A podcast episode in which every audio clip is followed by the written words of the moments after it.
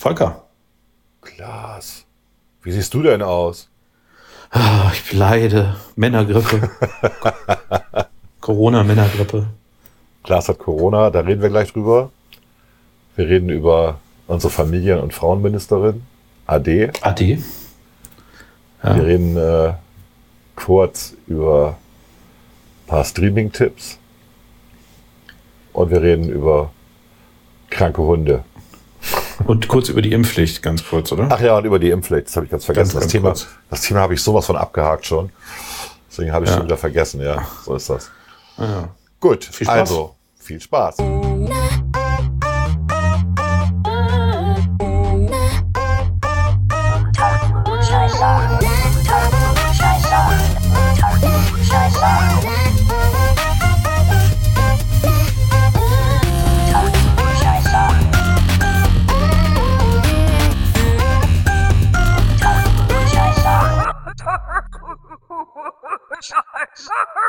Unter Klugscheißern. Ja, Klaas, du in Berlin, ich in Bremen. Was ist passiert? Ja. Ich bin äh, Corona-positiv. Ich ja. bin äh, äh, witzigerweise, das ist witzigerweise, so winzig war es gar nicht.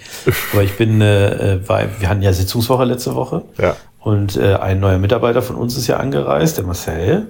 Und ich hatte mich dann Sonntagabend äh, und Montagabend jeweils, ähm, also Sonntagabend hatten wir uns dann getroffen äh, zu dritt, ja. auch mit was essen und äh, Sonntagabend hatte ich mich dann, äh, Montagabend war ich dann mit noch einem anderen Kollegen und ihm dann was trinken und dann kam auch noch ein anderer Abgeordneter dazu und äh, das war ja, Frank, ganz, ganz ich weiß, genau. Und äh, die Büroleiterin von einem äh, befreundeten Abgeordnetenbüro. Äh, und im Wesentlichen muss ich mich bei einem dieser Termine angesteckt haben, weil ich am Dienstagabend dann, äh, äh, anders kann ich es mir zumindest nicht erklären, äh, am Dienstagabend habe ich dann ähm, habe ich dann äh, so erste Kratzer im Hals gehabt. Ja gut, aber man, aber umgescherzt. man sagt ja drei bis fünf Tage. Ne? Also es kann auch schon vorher passieren. Es wird ja mit Sonntag passen. Ne? Ja. ja. Aber ich, also ich war, äh, Sonntag war ich eigentlich nicht unterwegs. Groß. Ja, also und, nicht, und Sonnabend? Son also genau, Sonnabend war ich auch nicht, äh, also Sonnabend war ich nicht groß unterwegs. Freitag? Das sind dann, war ich, glaube ich, auch. Müsste jetzt in meinen Terminkalender Ja, das sind dann, das sind dann die fünf Tage. Ne? Fünf Tage ist ja der Peak, ne? Also Ansteckung, äh, ja. Ansteckungszeitraum, fünf Tage ist der Peak. Das, da sind die meisten. Also, manche, ich manche so kriegen es erst nach zehn. Genau. Also ich, ich gehöre ja zu den Leuten, die eigenverantwortlich in öffentlichen Räumen auch noch Maske tragen und so weiter. Ja. Äh, Ausnahme halt, wenn ich mich irgendwo hinsetze und äh, esse und trinke. Ne? Ist ja auch schwierig äh, mit Maske. Richtig. Äh, und äh, ich muss sagen, ich habe mich am Samstag mit einer Person tatsächlich auch getroffen und mit der hatte ich längeren Kontakt. Die hatte aber schon Corona vor kurzem, also die wird mich wahrscheinlich nicht angesteckt haben. Ja. Ähm, und hat auch keine Symptome oder sowas. Und das heißt für mich eigentlich wahrscheinlich dann der Sonntagabend, ne? Also ähm, wo wir da in der Steff waren. Und da nimmst du natürlich dann deine Maske ab und da hast du denn auch längeren Kontakt, äh, äh, zwar nicht direkt, aber mit Leuten um dich herum. Ne? Ja. Und also, die Steff ich ist. Ich habe von da auch eine ich wusste, Warnung. ich wusste nicht, dass ihr in der Steff wart. Also die Steff ist einfach auch ein solchen Herd. Da sitzt so eng an eng. Und ja. Erstaunlicherweise waren die äh, äh, Kneipen überall voll ja. am Sonntag. Ja. Scheint in Berlin ein Thema zu sein. Äh, auf jeden Fall, nee, ich gehe davon aus, dass ich mich Sonntag oder halt theoretisch auch Montag, weil ich habe am Mittwoch dann die Symptome erst so richtig entwickelt, mhm. äh, angesteckt habe. Äh, und äh, war dann am Mittwoch tatsächlich nicht dienstfähig. Also ich bin, äh, äh hatte, bin glaube ich um 36 aufgestanden, habe dann gemerkt, ui, das wird heute nix. Äh, und äh, dann habe ich auch richtig äh, Fieberschübe und Husten, Schnupfen erst interessanterweise später. Das ging dann auch am Donnerstag ganz gut so weiter und Freitag wurde es dann langsam besser. Ne? Ja, und Freitag ja, habe hab ich es dann gekriegt. Und dann äh, äh, hast, hast, du das gekriegt, was natürlich darauf hindeuten könnte, dass ich dich angesteckt habe. Ja.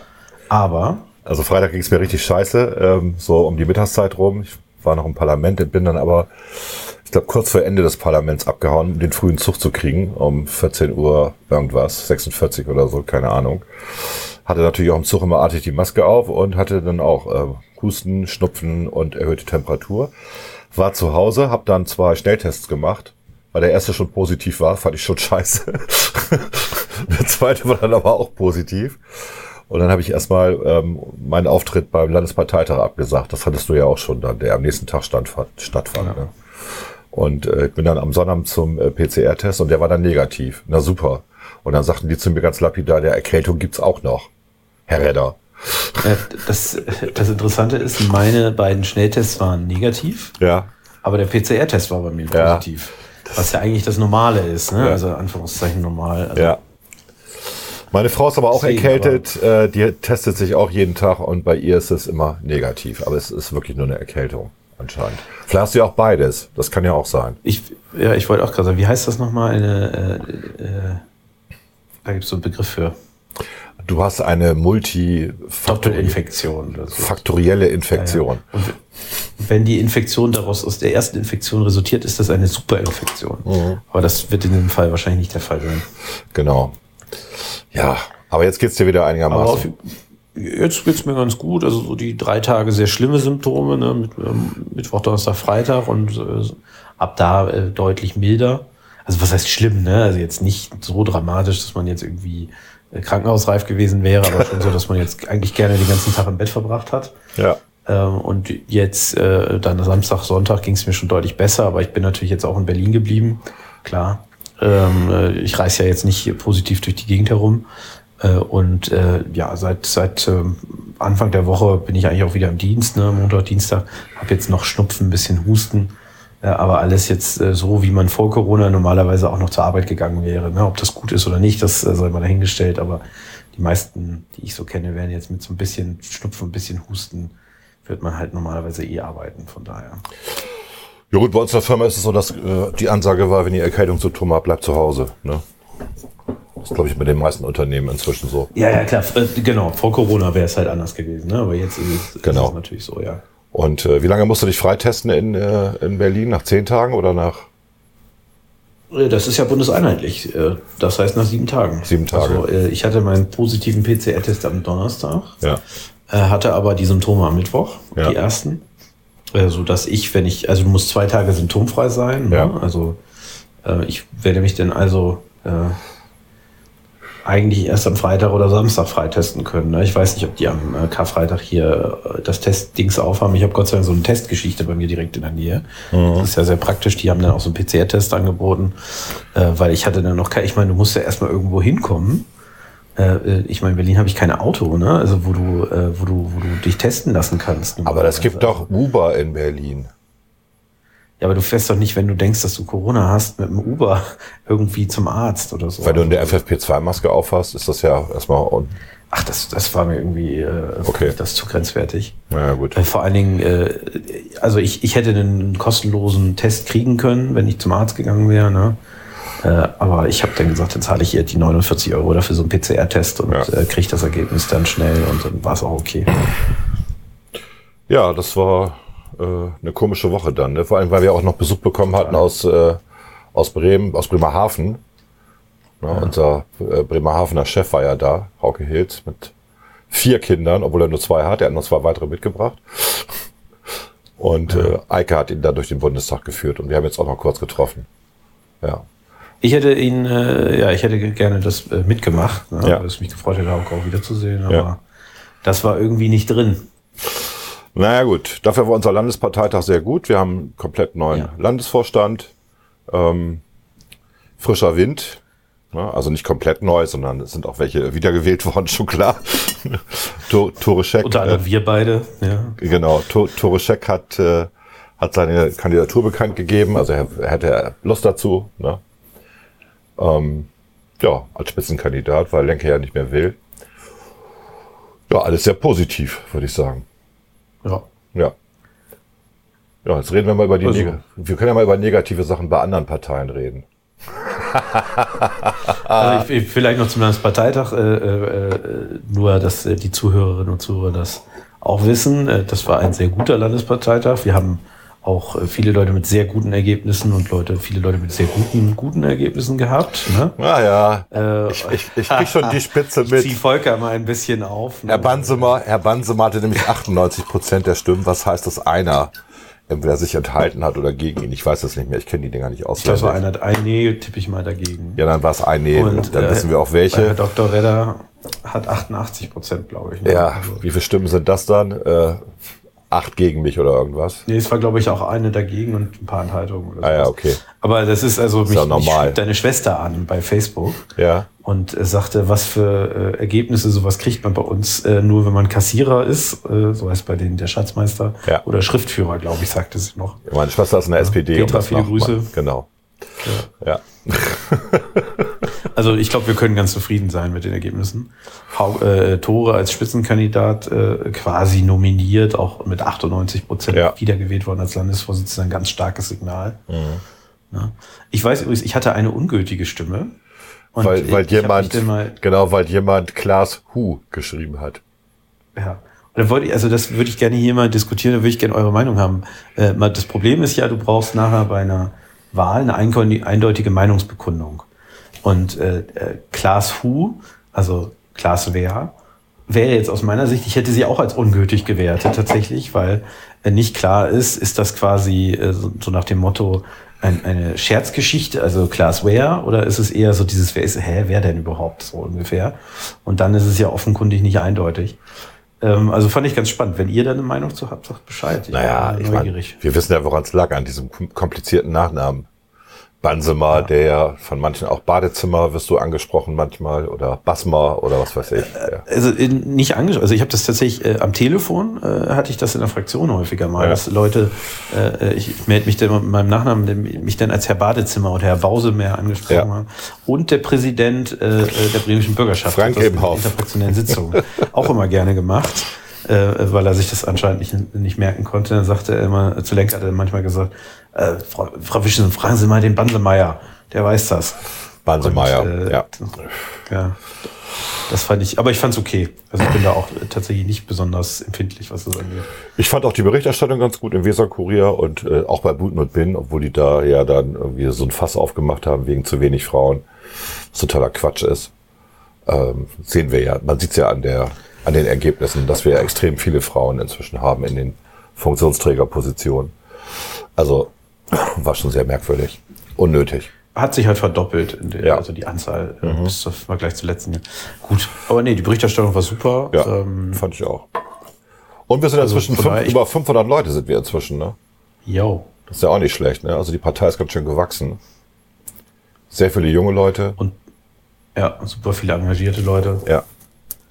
Und es gibt nicht so, also klar, ein paar Leute sind dann auch äh, enttäuscht über die Ampel, aber es gibt jetzt nicht so eine Massenbewegung an Leuten, die sagen, äh, äh, oh, oh, wie schlimm, äh, äh, Ampel, äh, ihr könnt nicht die reine Lehre durchsetzen äh, und so weiter. Das hat man ja manchmal, ne? Dass da Leute Ja, ich hatte ja heute Morgen bei, bei, bei Facebook ähm, vom Deutschlandfunk so einen Hintergrundanalyse äh, gemacht dazu. Und ähm, oh, du hast gerade ein Foto von dir gemacht. Ja, Ja, ich, ich habe mich gefragt, für was der Button da ist. Jetzt habe ich es rausgefunden. Man muss dazu sagen, wir FaceTime gerade. genau, FaceTime zeigt das natürlich an, dass du ein Foto aufgenommen hast. Oh, jetzt wechselst du in das andere Format. Interessant. Ja, nee, ähm, Deutschlandfunk hat äh, eine kurze Analyse gemacht, wie die FDP in der Ampelkoalition ähm, funktioniert. Und äh, das ist eine sehr gute 15-minütiger Podcast, kann man sich mal anhören. Habe ich bei Facebook geteilt. Äh, weil was dort beschrieben wird, da kommen auch äh, Leute von uns zu Wort. Hier Otto Fricke, Kubic, äh, Kubicek, Kubicki kommt zu Wort. Kubicek ist mein, ist mein alter Professor. Genau. Ja, es gibt auch so einen rechten Verleger, der Kubicek heißt, tatsächlich. Ja, es gibt auch eine Schauspielerin, die Kubicek heißt. Also Ja. Kubicek ist es nicht gerade selten. Ne? Ähm, wer kommt noch zu Wort? Natürlich Johannes Vogel, Christian Lindner.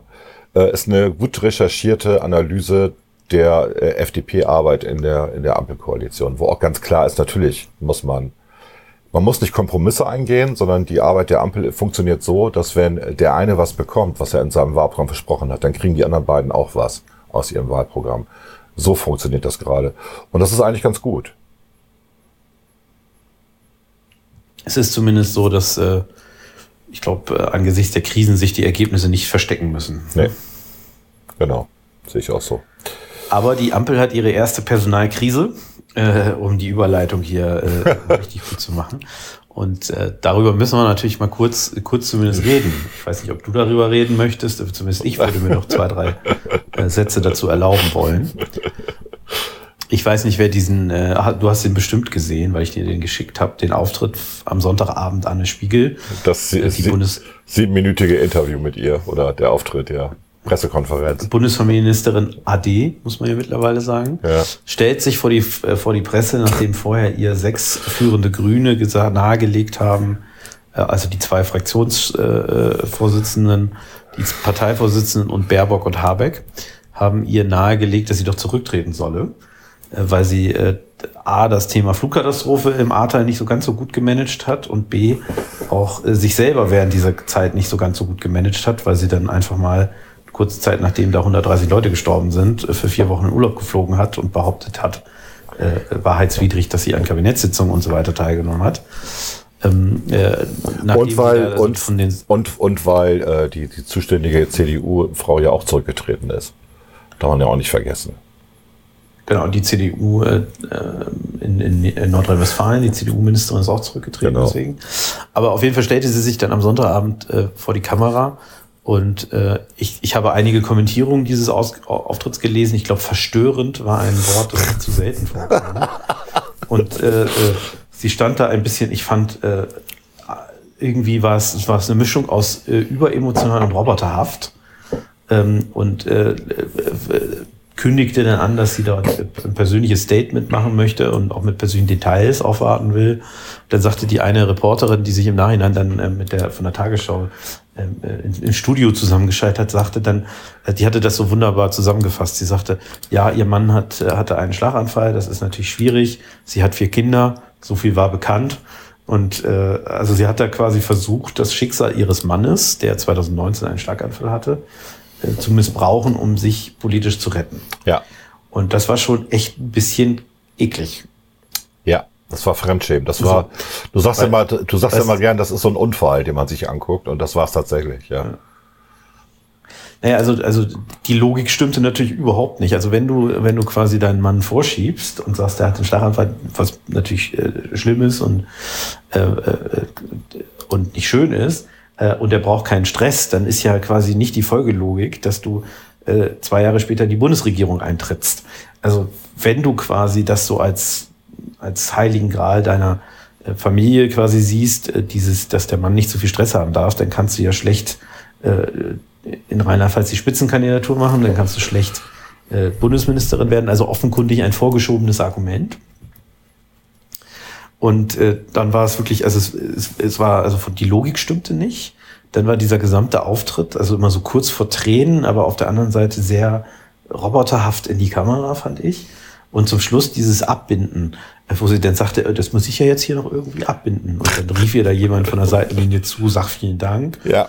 Und dann entschuldigte sie sich irgendwie nochmal. Also wirklich verstörend. Ähm, man weiß nicht, wer ihr dazu geraten hat. Also auf jeden Fall die Leute, also ich kann mir nicht vorstellen, dass das Profis waren. Also PR-Profis, die ihr da dazu geraten haben. Ich gehe davon aus, dass es irg- irgendwie ein persönlicher Mitarbeiter oder sowas war, der eigentlich nicht Kommunikation macht.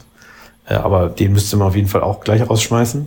Und für sie ist das natürlich jetzt auch dramatisch. Ähm, also sie ist dann schlussendlich, nachdem natürlich ihr Auftritt alles viel schlimmer gemacht hat, Ja. ist sie dann äh, am Montag, der, der gestrig äh, war, also gestrige Montag war, ist sie dann zurückgetreten. Und ihr Problem ist tatsächlich, und das äh, darf man nicht unterschätzen, die ist ja keine, also die ist ja ein politisches Gewächs. Die war vorher Spitzenkandidatin in Rheinland-Pfalz äh, und Ministerin dort, hat da kein Mandat mehr, ist keine Bundestagsabgeordnete äh, und jetzt als Bundesministerin, sie kriegt jetzt zwar Übergangsgeld, aber ehrlicherweise sie ähm, stürzt finanziell ab. Und sie ist gerade auch nach Berlin gezogen. Ne? Also für sie ist es jetzt auch aus dem finanziellen Aspekt, deswegen kann man natürlich auch so ein bisschen nachvollziehen, warum sie sich so sehr ans Amt geklammert hat. Weil wenn du überlegst, du fällst danach äh, quasi völlig, äh, völlig runter, hast keine Perspektive, keinen Anschluss, weißt nicht, wie du deine Familie vielleicht auch ernähren sollst, dann ist natürlich irgendwie auch verständlich, äh, dass man sich da lange festklammert. Äh, aber ehrlicherweise, das hätte die grüne Spitze auch kommen sehen müssen, dass die Ministerin nach der Ahrtal-Katastrophe derart angeschlagen war als Verantwortliche, dass sie die dazu äh, zur Bundesfamilienministerin gemacht haben. Ich glaube nicht, dass das klug war. Nein. Jetzt habe ich sehr lange geredet, ne?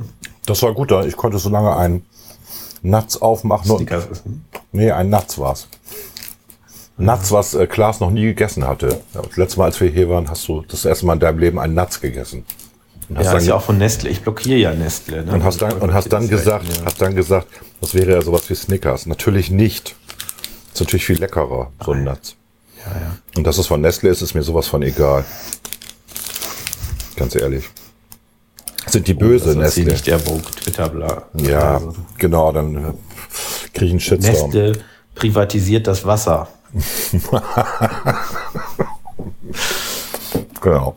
Was, äh, was äh, in Deutschland ja vom Staat verkauft wird und nicht von privaten Unternehmen. Ähm, davon mal abgesehen. Also ich, ich glaube, das war ein richtiger Schritt. Was äh, mir eine, eine Parteifreundin sagte, ist, was sie am meisten geärgert hat, waren zwei Dinge. Das eine war die Sache, dass quasi äh, immer gesagt wurde, aber Andi Scheuer durfte im Amt bleiben. Äh, weil natürlich Andi Scheuer oder irgendwelche anderen CDU-Minister sind doch nicht der Maßstab dafür, wann man zurücktreten muss. Und ehrlicherweise, ich bin froh, dass wir jetzt, also aus meiner Sicht ist alleine diese Maßstabsverschiebung, äh, die jetzt schon wieder stattgefunden hat, dass du quasi da also wirklich solchen Druck aufbauen musstest, dass jemand mal hin äh, freiwillig zurücktritt.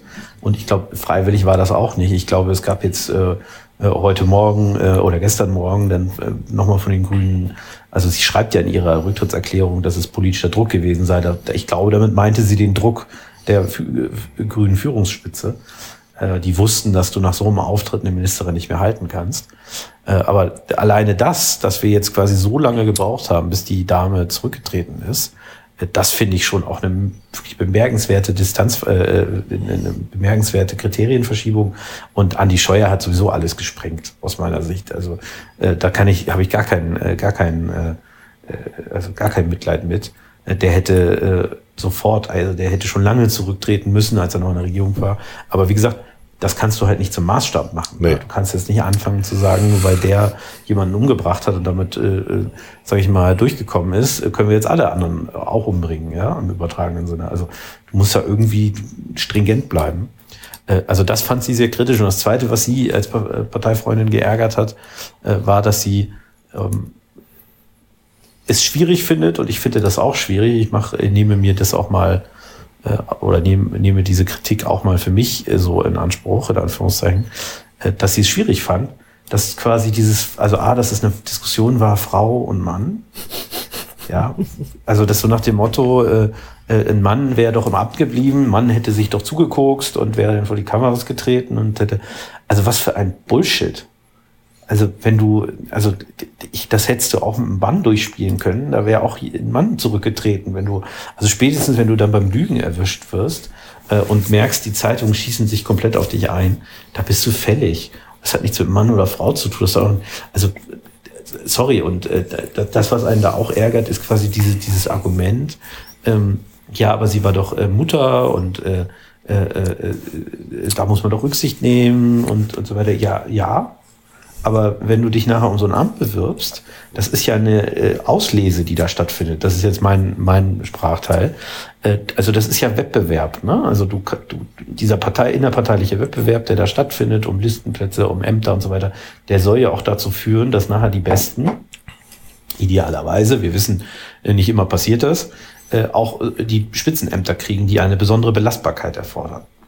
Und ehrlicherweise ist das auch, äh, also Annalena Baerbock ist auch Mutter, nach meinem Kenntnisstand. Äh, Ja. Und die kriegt das auch hin, als Außenministerin, einen, ich finde, bisher wirklich guten Job zu machen, muss man halt mal sagen. Ähm, Und äh, das ist doch eine Beleidigung, dass quasi, also die Vereinbarkeit von Familie und Beruf kann ja nicht heißen, dass quasi Mütter ähm, solche Berufe einfach nur noch mit 40 Prozent der Zeit ausfüllen, sondern die Vereinbarkeit von Familie und Beruf muss heißen, dass wir Mütter dabei unterstützen, dass sie diese Aufgaben äh, trotz der Kinder auch so ausführen können, wie es jemand kann, der nicht, äh, nicht Kinder hat. Ja, es also geht das auch, muss ja die Es Konsequenz geht auch nicht nur um Mütter, es geht auch um Väter. Ne?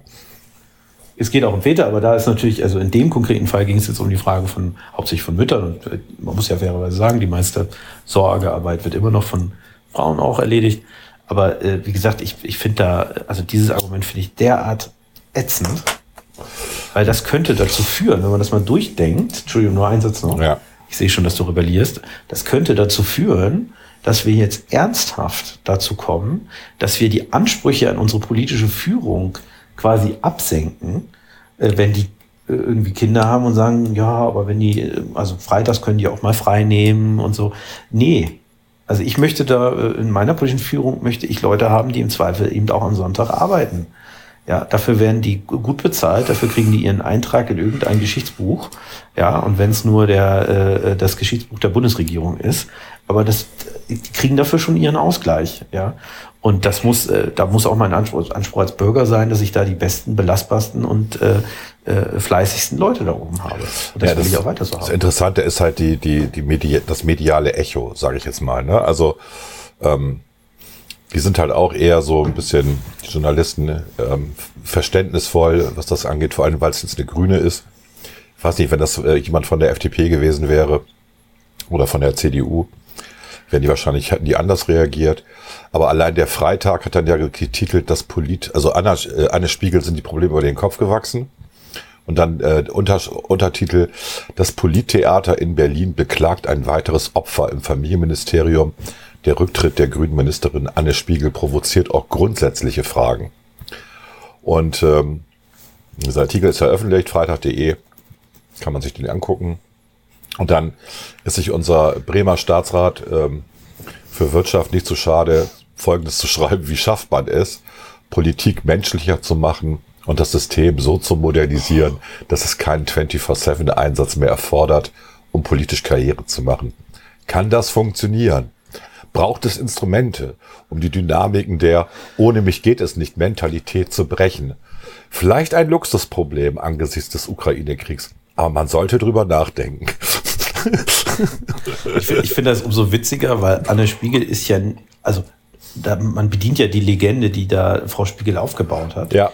Aber sie ist ja nicht, sie muss nicht zurücktreten, weil sie äh, äh nicht genügend Zeit investiert. Sie muss zurücktreten, weil sie die Ahrtal-Flutkatastrophe katastrophal gemanagt hat, weil sie dann nach vier Wochen Urlaub geflogen ist. Und gelogen hat. Weil sie, äh, weil sie darüber gelogen hat, mhm. dass sie in dem Urlaub tatsächlich auch an Kabinettssitzung teilgenommen hat.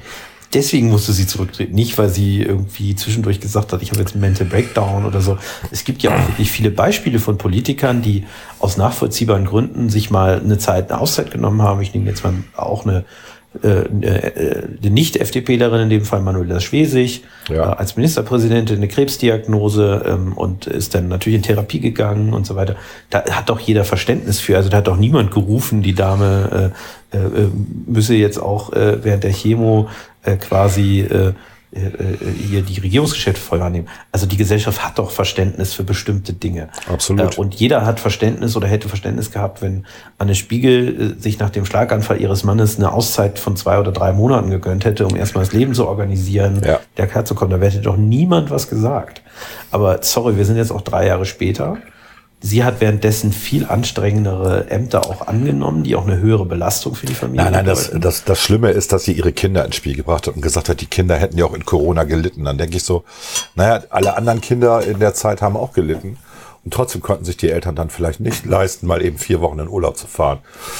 Also, dass sie gar nicht verkennt, was das wieder für eine Debatte auslöst, wenn sie sowas sagt. Ja. ja? Und meine Reaktion auf den Post von äh, unserem Staatsrat war ja, meine Güte, Wer ein derartiges Amt annimmt, weiß, dass alles andere zurücktreten muss. Das ist so. Ne? Und ja, der Schlaganfall, ja der Schlaganfall klingt nach schlechter Ausrede. Wenn du nicht alles in den Dienst des Souveräns stellen willst, solltest du einen derartig verantwortungsvollen Job nicht machen. Ja. Gibt auch schlimmere Kommentare dazu, ne? Also so, mein Mitleid hält sich in Grenzen mit der sogenannten Belastbarkeit von armen Politikern. Aber der versteigert sich dann, das ist dann so eine Neiddebatte wieder. Ja. Aber es ist, äh, ja, meine Güte, dann mach, dann mach es nicht. Sie hat sich beworben für das ist Amt. Die politische Elite. Sie hat sich beworben um das Amt, als ihr Mann schon den Schlaganfall hatte und sie auch schon vier Kinder hatte. So, dann muss sie sich um das Amt nicht bewerben. Ja. Also aus der Logik von sich heraus nicht. Ja, genau. Wenn, genau. Sie, wenn das die Logik, die echte, das echte ja. Thema wäre, ja.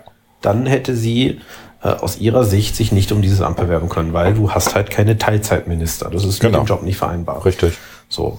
Äh, aber wie gesagt, eigentlich geht's nicht darum. Nee, eigentlich geht's um ihr Versagen in der Flugkatastrophe ja, und klar. um ihr schlechtes Handling danach. Ja, sie lenkt halt ab mit dieser, mit diesem Narrativ genau. und die Medien und fallen drauf rein. Viele, die das auch fressen. Genau. Teilweise, ne? Also äh, ich meine, der Spiegel hat sich ja sehr wohltuend, äh, weil ich glaube, hauptsächlich getrieben von Markus Feldkirchen, Feldenkirchen, der natürlich viel Kontakt zu Politikern hat und weiß, dass das äh, äh keine Heulsusen normalerweise sind. Ne? Mhm. Ähm, Und äh, der, der Spiegel wurde, dem wurde ja vorgeworfen, Hetzkampagne, eine rechte Hetzkampagne gegen äh, Anne Spiegel zu machen, trotz Namensverwandtschaft zwischen Magazin und Ministerin. Und äh, das, da zeigt man auch mal wieder, was das für absurde Vorwürfe auch auch sind, auch in dem Fall jetzt gegen die Medien, äh, dass alles, was quasi diese Leute kritisiert, äh, auch, also dass das sofort rechts wäre. Und ich finde, wir kommen in unserer Gesellschaft, da löse ich mich jetzt mal von Frau Spiegel ein bisschen, äh, also zumindest wenn man Twitter glauben mag, kommen wir irgendwie in so ein Thema rein, wo man quasi Verständnis für jeden hat, der gerade mal einen schlechten Tag hat und deswegen irgendwie ja nicht für jeden nachkommt. Der muss schon die richtige Partei haben, also nicht für jeden. Nein, ich meine gar nicht Partei. Ich löse, ich löse mich jetzt mal von dem Politikgeschäft. Also mein Lieblingsthema war ja, dass also man erfindet jetzt ja auch neue Dinge. Neuerdings sind ja äh, aus, von politischen Aktivisten aus dieser Sicht gesehen so Sachen wie äh, Autismus oder ähm, oder ADHS oder so, das sind ja keine äh, Störungen mehr, also das sind keine, keine Dinge mehr, wo man auch behandeln muss, in Anführungszeichen, ähm, äh, oder in irgendeiner Form äh, zumindest therapieren muss. Ähm, jetzt beim Autismus, da macht unser Parteifreund Magnus Bullert ja ähm, äh, im Vorstand von Autismus Bremen einen tollen Job.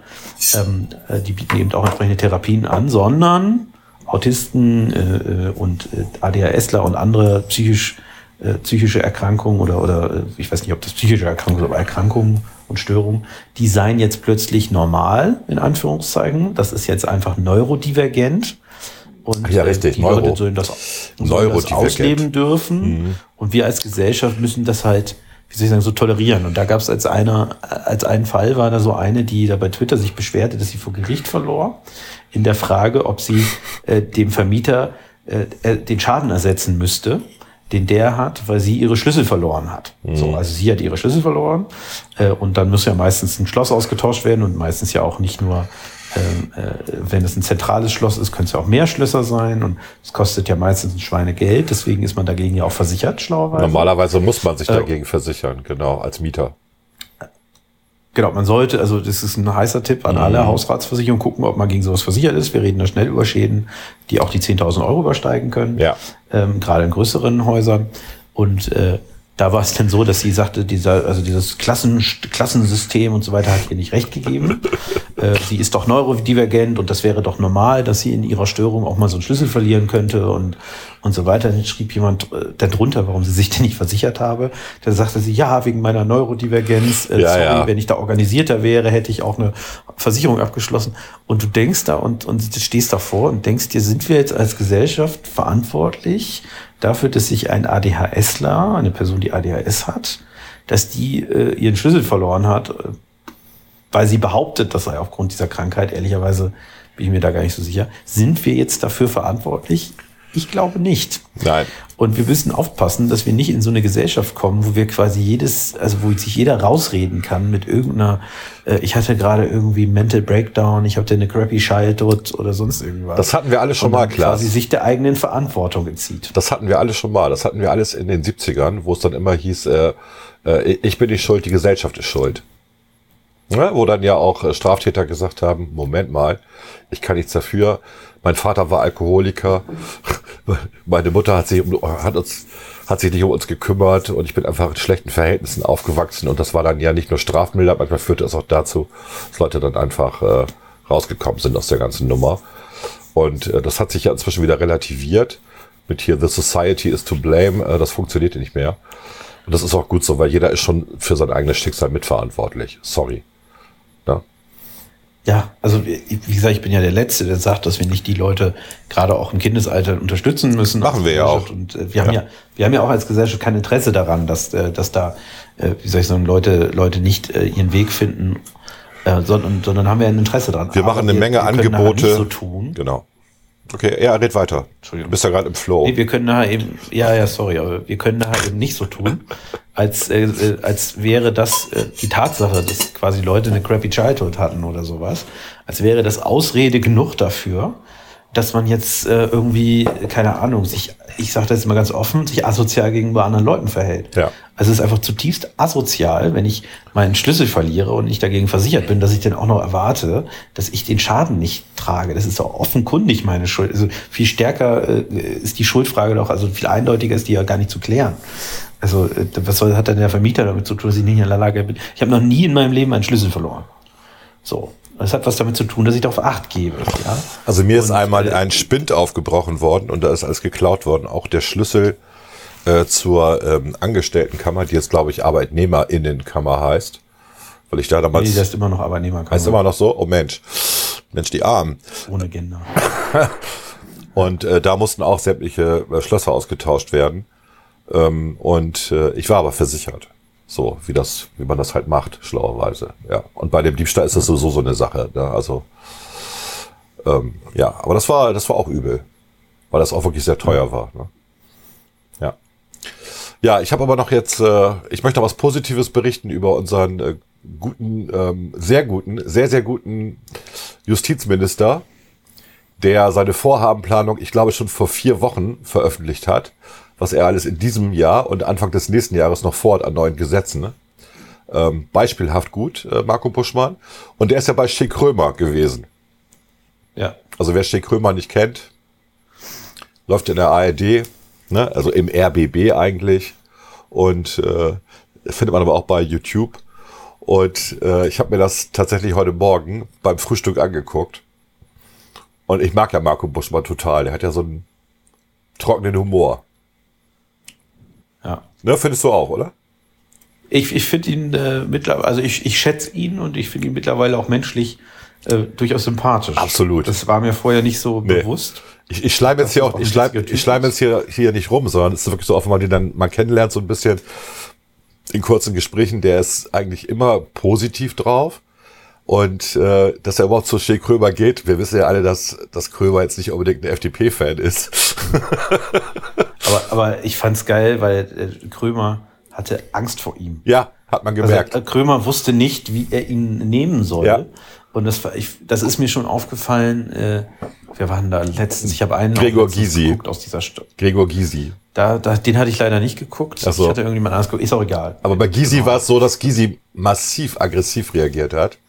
Und das war auch für Krömer eine Überraschung, glaube ich. Also, ähm, dass jemand auf seine zum Teil ja auch wirklich blöden Fragen und ähm, aus dem Kontext gerissene ähm, Geschichten, die er dann zitiert, äh, dass jemand dann an, angepisst reagiert. Und äh, Gysi hat sich da, ich glaube, keinen guten Gefallen mitgetan. Aber das gehört ja auch zur Show mit dazu. Ne? So. Und äh, Marco Buschmann war grundentspannt. Das Beste war eigentlich, das Highlight war eigentlich am Ende, als der Abspann schon lief. Und dann Kurt Krömer den Scherz macht, wir müssen jetzt hier noch eine Stunde stehen bleiben. Auf diesen beiden äh, Podien, die es da gab. Äh, weil das macht die, da macht die Kamera dann irgendwas noch draus. Und dann griff Marco Buschmann in sein Jackett und holte ein Buch raus. Und dann sagte Kurt Krömer, wie jetzt? Ja, er sagte, ich habe immer ein Buch dabei, dann lese ich jetzt. Was ist denn das für ein Buch? War das irgendeine Abhandlung von, von irgendeinem Juristen, also ein Standardwerk, was man anscheinend lesen muss. Ich habe vergessen, wie es hieß. Ähm, und das war eigentlich richtig cool, weil er auch vorher schon im Gespräch erzählt hatte, dass er immer ein Buch dabei hat. Und ähm, ich habe ihn ja auch selber mal gesehen. Ich saß da in dieser Tapas-Bar draußen an der Straße und Marco Buschmann äh, kam da lang auf dem Weg nach Hause. Der geht ja immer zu Fuß. Und während er geht, liest er halt. Ja, und das ist ja in Berlin nicht ganz einfach. Da ist ja auch manchmal eine Menge los. Das war Friedrichstraße da, da ist, äh, das sind viele Touris und so. Marco Buschmann liest, während er spazieren geht nach Hause. Äh, Aktentasche in der einen Hand, Buch in der anderen Hand und dann geht er da lang. Und äh, er hat halt immer ein Buch dabei. Und äh, er ist auch ein Trekkie, was ich auch nicht wusste. Jetzt weiß ich's. Ne? Das ist ja ein großer Trekkie-Fan und ähm, natürlich Sehr macht er ja. natürlich macht er auch äh, elektronische Musik, Mensch wie ich auch. Da, über die Musik wurde auch geredet, über die Freiheitshymne, die von 98 oder so war. Das war schon sehr unterhaltsam. Ja, und ähm, ich fand's, ich fand's sehr, sehr gut. Ja, hat mir sehr gut gefallen. Also bei, bei Schick Krömer, äh, äh, also wie gesagt, äh, ich, ich fand, äh, er hatte Angst vor Buschmann. Ja. Und äh, ich finde diese Staffel bisher, die ist also nicht im schlimmen Sinne. Ich fand die Staffeln vorher deutlich unterhaltsamer, Ja. weil da ein bisschen mehr, also er hat die Leute halt teilweise vorgeführt. Ne? Ja. Ähm, und äh, mittlerweile kommen halt eben auch ein bisschen mehr Schwergewichte und auch Leute, die man nicht so leicht vorführen Richtig. kann. Und er hatte ja zum Beispiel mit Dennis Yücel und so weiter auch äh, seine Schwierigkeiten, den hat er auch nicht geknackt bekommen. Und er hat, das kann man sich tatsächlich angucken, ich war auch etwas überrascht, äh, mit Harald Glöckler ein sehr, sehr gutes Interview geführt. Es war, hatte nichts von Shea Krömer, also es war nicht äh, äh, äh, so, wie man sich das normalerweise ähm, da wünscht, sondern es war, es war ein bisschen stärker. Ähm, tatsächlich war ein gutes Interview. Ja. Also kann man sich auch angucken. Ich glaube auch, dass mehr Leute das auf YouTube gucken als äh, im öffentlich-rechtlichen Absolut. Äh, Original Ja. Fernsehsender. Äh, aber das, also Schäkrömer ist tatsächlich eine lustige Sache. Die absolute Lieblingssendung, wenn das noch niemand gesehen hat von mir, ist die mit äh, Raed Saleh. Der ist damals, ich glaube, es ist immer noch, äh, Fraktionsvorsitzender der SPD im Abgeordnetenhaus gewesen und äh, in Berlin. Und der ist so auseinandergenommen worden. Also das ist wirklich, war unangenehm. Also äh, unangenehm. Ich fand auch Strack Zimmermann ganz gut, die war ja auch bei ihm. Ich, Ja. ich fand Konstantin Kuhle mega cool. Aber die hat er anders angepackt. Also Kuhle hat er, hat er besser bekommen. Also äh, Buschmann hat er gar nicht irgendwie. Nee. Das war ihm irgendwie, ich weiß nicht warum. Also, vielleicht hat er, also er hatte zu viel Respekt, war mein Eindruck. Ich weiß es nicht. Meinst du? Aber er hat ja gleich am Anfang gesagt, Ja. Sie sind ja auch gegen das Kiffen. Haben Sie was, zum, äh, haben Sie was dabei? Also nein, Sie sind ja für, äh, Entschuldigung, nicht gegen das Kiffen, sondern Ja, gegen das Kifferverbot. Haben Sie was dabei? Und er hat gleich nein. Und biedern Sie sich dann da nicht an die Grünen Wähler ran. Dann überlege ich so, wie lange haben wir eigentlich schon ähm, bei uns im Wahlprogramm drinstehen, dass wir ähm, für die Freiheit von, von, von Kiffen sind. Noch nicht so lange. Ist das wirklich so? Ja, ich dachte, das wäre schon beim letzten Wahlprogramm Also, drin ja. gewesen. Ja, ja, aber das ist, es gab immer die alte Debatte, äh, wir hatten lange als FDP die Entkriminalisierung Ja. drin. Äh, und dann gab es immer die Debatte, Debatte zwischen jungen Liberalen und äh, FDP, ob man nicht aus Entkriminalisierung Legalisierung machen müsse. Ich glaube, das ist erst 2017 ins Wahlprogramm gekommen. Okay. Ja gut. Aber nicht ganz, nicht ganz sicher. also solange wie ich Äh, dabei und die bin. Hymne, ja. Und die Hymne, die du, äh, das war die äh, Hymne der jungen Liberalen, die tatsächlich äh, Marco Buschmann mit, mit Joachim Stamp, der jetzige Genau. stellvertretende Ministerpräsident in NRW, geschrieben hat. Und die war halt, Die auch bei jedem Bundeskongress und Landeskongress irgendwann betrunken gesungen wird. Nach meinem Kenntnisstand. ja, Teilweise sogar auch auf Bundesparteitagen. Ich war doch auf Bundesparteitagen auch, also auch. da wird mir einfach, da da wird mir einfach zu oft CDU und CSU erwähnt. Freu, freu. Naja. Aber ganz, Nö, also aber das, ganz witzig. äh, das fand ich auch gut. Ja. Ja. Was guckst du denn noch so im Moment? Wir haben uns ja tatsächlich im Moment, äh, dadurch, dass ich jetzt äh, krank war und so weiter, haben wir uns kaum gesprochen. das ist theoretisch richtig, aber äh, wir reden schon miteinander, ne? Ja, Virtuell, ja. So wie jetzt ja auch Virtuell und wir, wir reden nur über Dienstliches sonst. Ne? Also deswegen, das ist ja hier unser privater Moment. Ja, dann machen wir jetzt mal eine kurze Pause und spielen ein bisschen Musik.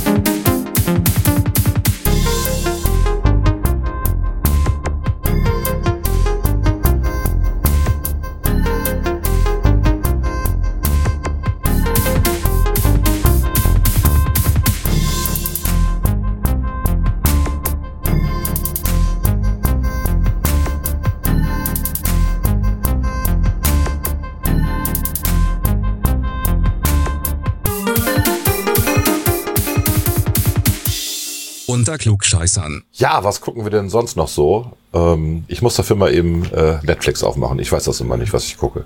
Ich vergesse das immer. Geht's schon weiter oder ist noch Pause? Ja, ja.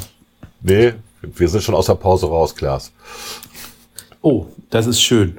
Ja, ich habe äh, tatsächlich, ich habe jetzt für meine Krankheitstage, habe ich quasi irgendwie eine Serie gesucht, die man, also die schon fertig ist und wo man Staffeln gucken kann. Ja. Irgendwie habe ich bei Disney Plus dann so ein bisschen gestöbert und ich bin äh, bei einer Serie gelandet, die ich irgendwie vor zehn Jahren oder so mal bis Staffel 8 oder sowas geguckt habe. Äh, nämlich Criminal Minds. Ich weiß nicht, ob du die noch kennst. Ja, klar. Die Ist ist, ja cool. jetzt, die ist äh, irgendwann jetzt fertig geworden. Ich weiß gar nicht so lange her.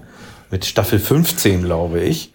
Und äh, dann habe ich gedacht, wie man das immer macht, ich kann ja irgendwie dann bei Staffel 9 einsteigen, habe den gecheckt, okay, das funktioniert nicht und habe dann einfach gesagt, gut, ich bin jetzt eh krank, da ein bisschen Mord und Totschlag, das macht auch keinen Unterschied. Und äh, habe jetzt, äh, glaube ich, Staffel 1 bis äh, 4 habe ich jetzt schon geguckt, oder zumindest bis 3. Meine Fresse. ja gut, ich war halt, äh, ne, lässt ja nebenbei laufen alles, ne? Also ich habe auch ein paar Folgen dann übersprungen, ne, die ich schon kannte oder wo ich das Gefühl hatte, die kannte ich noch. Aber ich habe mich an so wenig erinnert. Also das ist anscheinend der Trick, ne? So zehn Jahre dazwischen Zeit lassen, dann kann man alles nochmal gucken.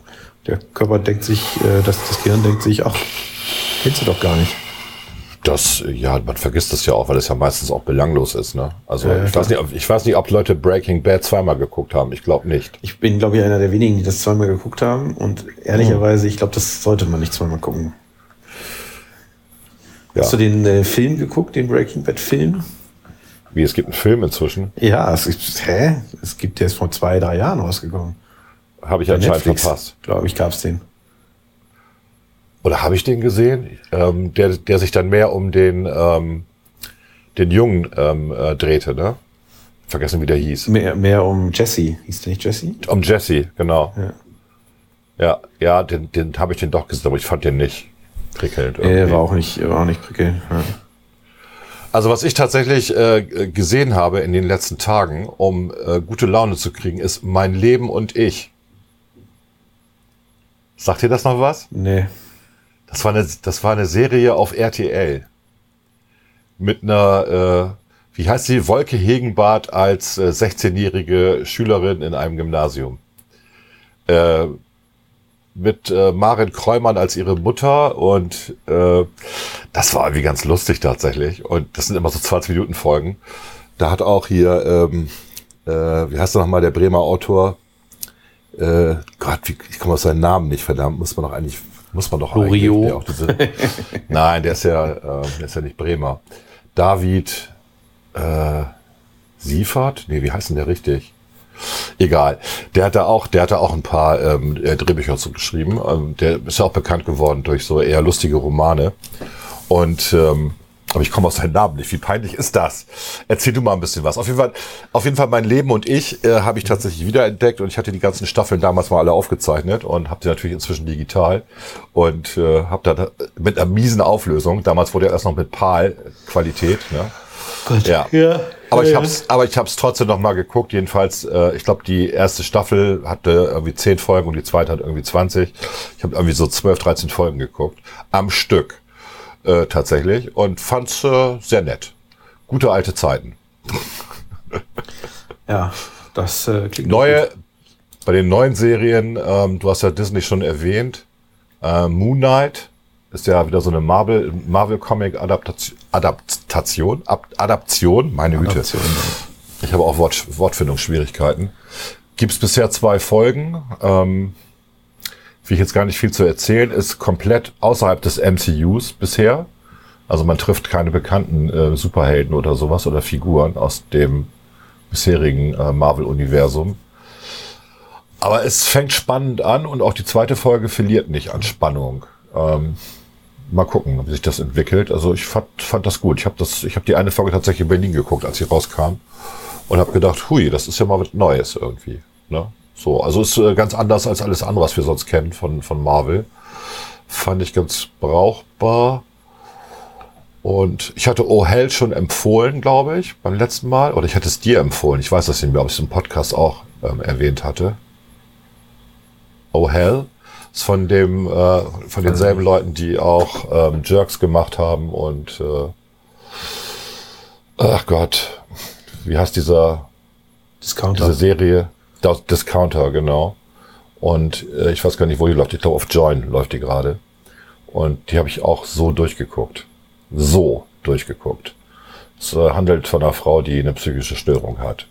Und damit Die ist neurodivergent. Ja, klar ist sie neurodivergent. Und was ganz schlimm war, irgendjemand hat mir empfohlen, ich soll Serial Estate gucken. Äh, auf den höre ich jetzt nicht mehr. Die gibt Okay. es zwei Seasons, zwei Seasons von und das ist einfach so eine absurde Rahmenhandlung. Das sind Immobilienmakler, die es halt immer mit Häusern zu tun haben, wo jemand vorher umgebracht worden ist. oder wo Geister waren und die machen dann die, äh, die reinigen Geistern das. die. Ja, und das ist so richtig so. Ich glaube schon, dass es in bestimmten Kreisen dieser Gesellschaft sowas gibt. Es gibt ja auch eine akt, äh, äh, aktuelle äh, Serie äh, Andere Eltern. Ne? Ähm, ich glaube, die läuft auch auf Join, wo es darum geht, dass Eltern, weil sie keinen ähm, Kita-Platz haben, äh, eine eigene Kita gründen, was wir damals ja auch gemacht haben, als unsere Kinder klein waren. Und es ist dann auch so eine Multikulti-Gemeinschaft, die ähm, an ihren eigenen Vorurteilen scheitert. Und äh, auch die holen sich dann irgendwann einen Schamanen, um die Kita-Räume, äh, nachdem sie renoviert sind, zu reinigen von bösen Geistern. Und der Schamane macht natürlich, ich spoilere jetzt mal ein bisschen, macht natürlich Folgendes. Er entzündet dann Räucherstäbchen und so Flammen und die Fenster müssen aber geschlossen sein, damit der Rauch sozusagen die bösen Geister vertreibt und löst dadurch die Sprinkleranlage aus. Und die ganzen frisch geklebten Tapeten kommen runter. Und alles ist, was sie, was sie in vieler Kleinstarbeit gemacht haben, ist für die Katz und es sieht wieder aus wie Sau. Und man sieht wieder die bösen äh, mit äh, Sprühdosen äh, äh, erbrachten Sprüche, die an den Wänden standen, weil das war vorher nämlich ein Drogentherapiezentrum. Passt ja. Ja, auch sehr schön. Äh, kann ich auch empfehlen, ja. Ja gut, aber das war's jetzt auch. Also mehr habe ich auch nicht gucken können oder, oder geschafft irgendwie. Äh, obwohl ich das immer in, naja, anderthalb, zweifacher Geschwindigkeit gucke. Ja, du noch irgendwas gesehen, Klaas, was du empfehlen Nee. kannst? Hast du den neuen Batman inzwischen gesehen aus dem Krankenbett? Nee, Ja, ich will, ich würde gerne den neuen Harry Potter sehen. Es gibt einen neuen Harry Potter. Ja, fantastische Tierwesen und Dumbledores Geheimnisse. Ach so, den dritten. Teil. Ja, Ja, den hätte ich gerne. Der sehr böse, sehr böse sein soll, was ich gehört habe. Der soll gar nicht so schlecht sein, wurde mir gesagt. Ja, aber die Fand ja die Figuren. Tierwesenreihe jetzt nicht so schön bisher. ja. Aber ich, Ach, jetzt. er soll ganz gut sein. Da wäre ich sehr dran interessiert, äh, weil ich weiß nicht, ob ich es in den Kino, ins Kino schaffe die nächste Zeit. Jetzt kommt hier gerade so eine Nachricht rein. Russische Großoffensive. Giftgaseinsatz in Mariupol. Okay. Ist das bestätigt? War vorhin noch nicht bestätigt. Nee, das weiß ich auch nicht. Das ist hier über T-Online Newsticker reingekommen. Tja. Ach du, meine Fresse, ey, ja. Na gut, ich find's halt, äh, ähm, ach so, hast du schon gehört, wer als Nachfolger von, äh, von Frau Spiegel gehandelt wird? Es war ja kurzzeitig Anton Hofreiter, aber wer ist es jetzt wirklich? Ja, die Grünen haben ja ein Problem. Äh, Es sollte ja eine Frau sein. Aber Cem Özdemir ist ja Familienpolitiker. Und deswegen wäre er eigentlich ein guter Nachfolger. Ja. Und dann würde Anton Hofreiter ähm, in Landwirtschaft wechseln, was er ja auch gerne machen würde. Das ist so die politisch und inhaltlich ähm, die beste Rochade, die man sich vorstellen kann.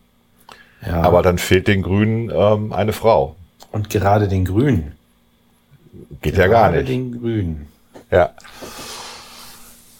Ja, Anton Hof- Hofreiter ist ja auch auffällig gewesen in den letzten äh, Stunden und Tagen, weil er gesagt hat, wir müssen mehr Waffen liefern, wir müssen noch mehr Waffen liefern und die Ukraine muss unterstützt werden. Und er ist das plötzlich zum Militaristen geworden.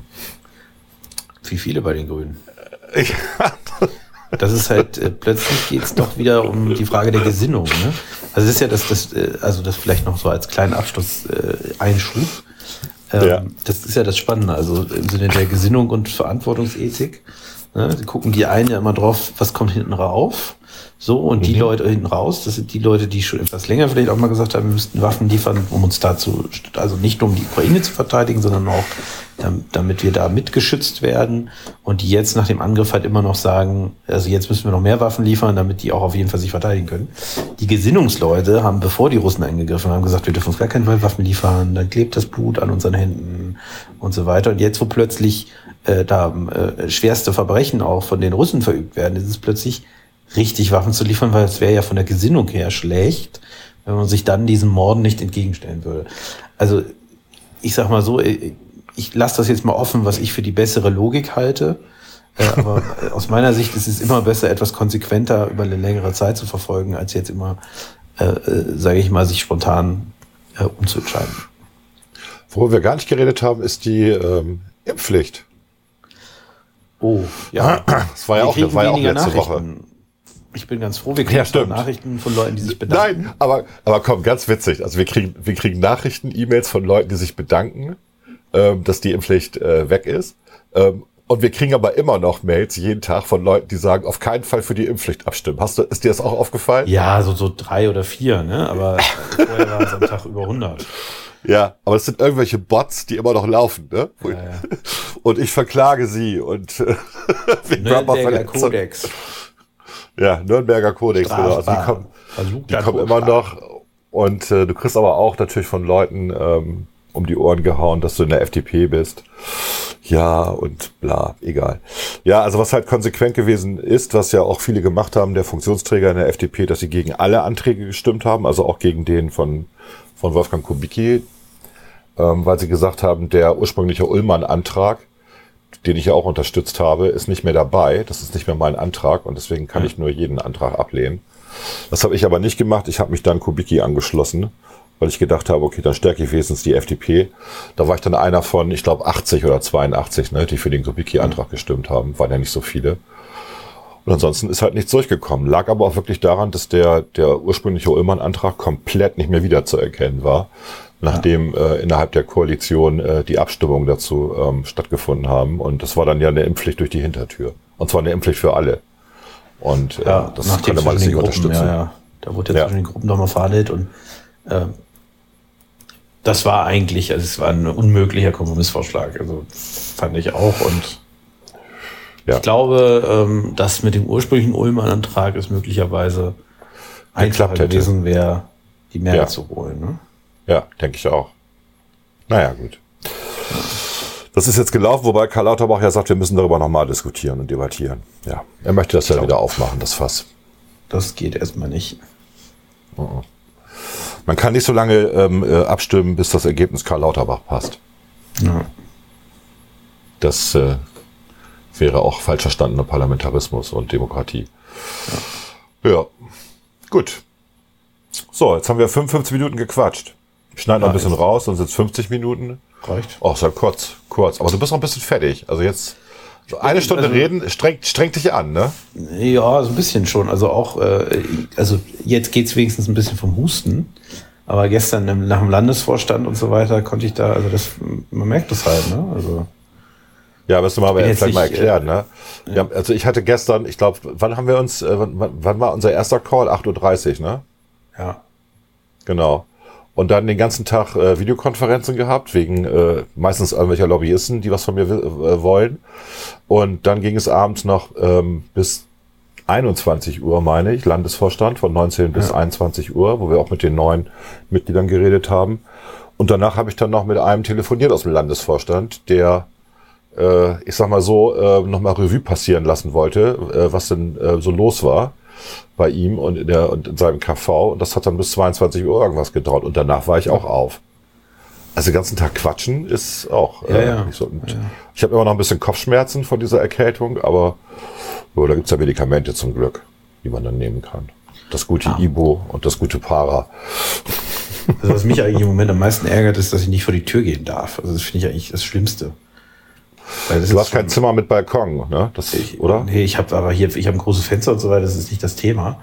Aber einfach sich ein bisschen bewegen, ne? Also das wäre Ja. schon ganz nett. Ja. Aber gut, ich äh, darf mich dann ja am Donnerstag, glaube ich, zum Freitesten bewegen. ja. Oder am Freitag. Ach, Klaas. Aber du hast anscheinend ja, so wenn man das so beurteilen kann, anscheinend niemanden angesteckt. Also hast du dich äh, sehr gut verhalten. Also ich äh, hoffe, dass ich das nicht gemacht habe. Ne? Also, also jedenfalls nicht mutwillig und willentlich. Äh, das ist ja, Ja, das sowieso ne. wissentlich und mutwillig genau. Und äh, ja, also ich muss kann sagen, auch mich, erzählen- hat das, mich hat das überrascht, dass es doch schon so Relativ harmlos. hat. Ja, ja. Ja, das ist, also ich fand es, also harmlos war es schon. Also es war jetzt, mein, war ja nichts Schlimmes, aber mich hat es überrascht, dass, es, dass ich schon die drei Tage richtig flach lag. Also ich hätte gedacht. Ja gut, aber ja, das tust, aber das tust du ja bei einer schweren Erkältung auch. Ja, ich weiß, aber ich meine, Omikron, ich hatte die Hoffnung, dass das ein Tag oder zwei Tage und dann ist Ruhe. Aber jetzt so drei Tage richtig flach liegen und dann tatsächlich seitdem ja, also nochmal drei, vier Tage dann immer noch Husten, Schnupfen haben, äh, fand ich jetzt nicht so cool. Ich kann auch erzählen, dass in Bremen irgendwelche Idioten rumlaufen und äh, Hunden äh, Gift geben. Äh, anscheinend werfen die aufs Grundstück, wo Hunde sind, äh, irgendwelche Kuchenköder, äh, wo dann halt ähm, Süßstoff äh, drin ist, was bei Hunden ähm, dazu führen kann, dass die Nieren versagen. Also die, also dieses äh, ähm, Xylitol, ne, heißt das, äh, heißt, heißt der Süßstoff und ähm, das kann durchaus tödlich für die sein. Und mein Eindruck ist, dass unser Hund auch ein bisschen, weil der hat jetzt seit drei, vier Tagen nicht mehr richtig gegessen und äh, wir werden jetzt einfach einen Zaun weiter vorne machen, also einen weiteren Eingang am Grundstück, sodass der Hund nicht mehr nach vorne laufen kann bis an die Straße. Ja, du weißt ja, dass unsere Parteifreundin auch sowas mit ihrem einen Hund erlebt Ja, hat. ja, Der hat ja, ja. irgendwie den Köder mit Nägeln ähm, zu fressen gekriegt. Auch super. Ähm, es gibt halt viele Verrückte Yes. in dieser Welt. Na gut. Ja. Aber dann können wir an dieser Stelle sagen, trotz aller Verrückten, Gute Besserung an dich, Klaas, und gute Besserung Dankeschön. an unseren Hund und gute Besserung an meine Frau, die auch an Und der Erkältung leidet. Ja, bei mir geht's ja wieder gut. und dann ja äh, hören wir uns. Unkraut, Unkraut vergeht nicht. Genau. Wir hören uns spätestens in 14 Tagen wieder. Yes. Das kriegen wir hin. Alles klar. Tschüss. Tschüss. Na